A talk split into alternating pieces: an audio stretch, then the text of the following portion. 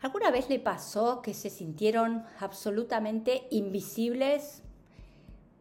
Que ustedes daban una opinión y nadie los escuchaba, que hablaban con un marido, con una pareja, con los hijos y lo que ustedes pensaban no lo tomaban en cuenta, ni hablemos con un jefe o con un grupo de trabajo. ¿Nunca les pasó sentir que la presencia de ustedes, el aporte de ustedes, lo que ustedes querían expresar, hablar, opinar, no era tomado en cuenta, no, no, no cambiaba la historia ni el rumbo de nadie, ni del jefe. Muchas veces esto aparece mucho en los ámbitos laborales, en los grupos de trabajo, con los jefes.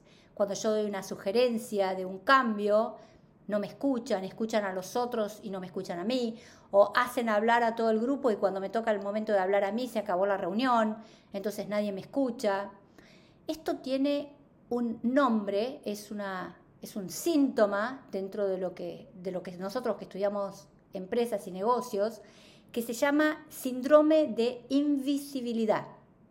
Y no solamente aparece cuando yo quiero expresarme y no me ven, sino muchas veces esas personas que tratan bajo todas las formas posibles y de todas las maneras y todos los medios de pasar totalmente desapercibida. Es decir, este síndrome tiene como dos características. Muchas veces quiero que me escuchen y no me escuchan, o eh, trato de que por favor nadie se dé cuenta que estoy acá.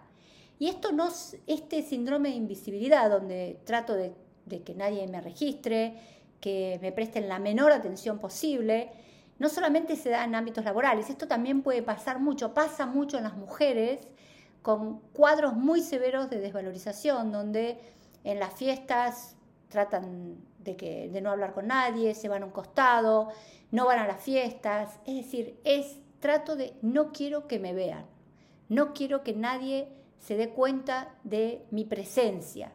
Entonces, este es un programa. Esto, esto que yo les estoy contando, es un programa que tiene el cerebro como forma de vida.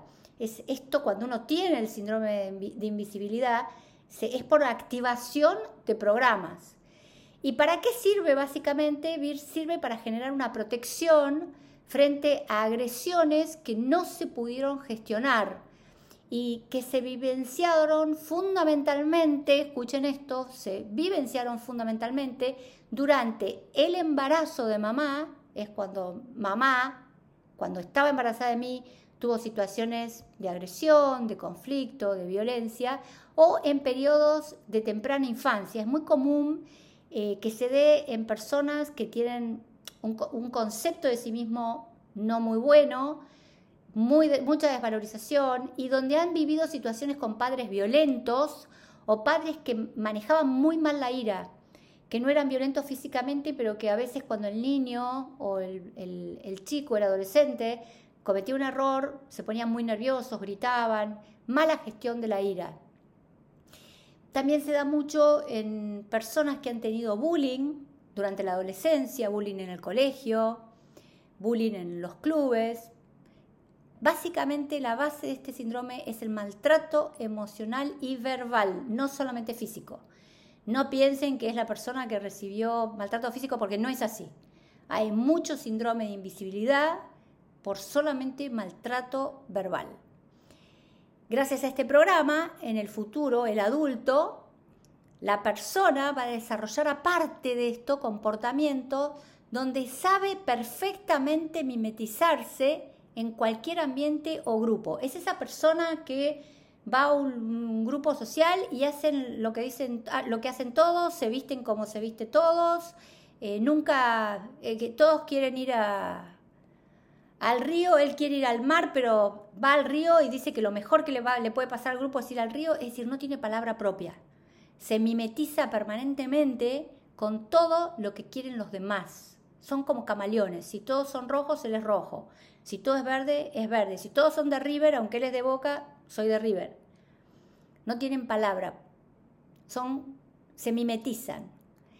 Gracias a esta conducta, el me mimetizo, no tengo que poner mi voz. El sujeto, la persona, evita el peligro, en, en, el fondo un peligro muy, muy catastrófico, vivido en el interior como muy peligroso, de si que voy a exponerme, si digo algo, me pueden dañar, me pueden lastimar, me pueden agredir, entonces mejor es que no me escuchen, que no me vean, que no dé mi opinión.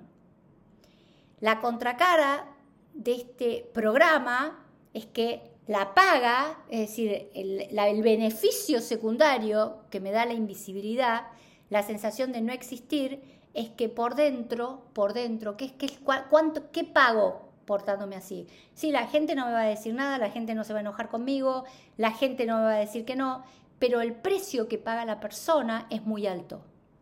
El precio que paga la persona es la no existencia, es no me desarrollo, no crezco, no voy por lo que realmente quiero y siento. Es súper serio este, este síndrome y dramáticamente común. Cuando uno empieza a ver gente alrededor, cuando uno escucha a la gente, es impresionante la cantidad de gente que vive sometido al síndrome de invisibilidad. Y esto tiene que ver con esto, mejor es que no me vean pasar desapercibido. Y también aparece muchas veces en la doble cara, es decir, a mí me dice una cosa y al otro le dice otro. Esto también es parte del síndrome. Es esas personas que nunca se sabe cuál, qué piensan y sienten porque a todos le dice lo que quieren escuchar. Entonces uno dice, pero ¿cómo? Si a mí me dijo una cosa y a vos te dijo otra. Esto es parte del síndrome de invisibilidad. Entonces, en estos casos es muy útil les voy a dar, sí, acá un acto de psicomagia que les puede servir. Si vos que me estás escuchando, hombre, mujer, si vos te sentís en esa situación, si vos sentís que estás sufriendo esto, si vos entendés por qué este mecanismo que en tu cabeza es una protección enorme frente al dolor grave que podría hacer que el otro me, me lastimen, porque estos seres que viven estos síndromes tienen una sensibilidad enorme son hipersensibles. Cada palabra que el otro dice eh, es como una bomba. Uno dice, pero ¿por qué reaccionó así? Si no, no le dije nada. Le dije, no, no me parece, o no estoy de acuerdo. Y se ponen muy mal. Es hay que entender que son gente que sufre mucho estas situaciones. Entonces, lo primero que tenés que hacer es, como siempre digo, toma conciencia. Esto me pasa a mí. Y yo sé por qué me pasa, porque tuve un padre que, que, se ponía nervioso, que no manejaba la ira, una madre que siempre hablaba pestes de mí, defendía a mi hermano y a mí no. Es decir, tenemos que primero detectar de dónde viene esta historia. Es súper importante que ustedes lo pongan en la cabeza para detectarla, hacerla consciente, que no siga funcionando a niveles inconscientes, que ustedes entiendan todo lo que han vivido para tener que defenderse de esta manera, para que el inconsciente active permanentemente un programa de protección frente a la agresión posible del otro. Entonces mejor me callo y, digo lo que el otro quiere escuchar. Entonces, primero tomen conciencia y después un acto que es súper, súper importante es como el síndrome de invisibilidad. La gente lo que no quiere es que sea visible.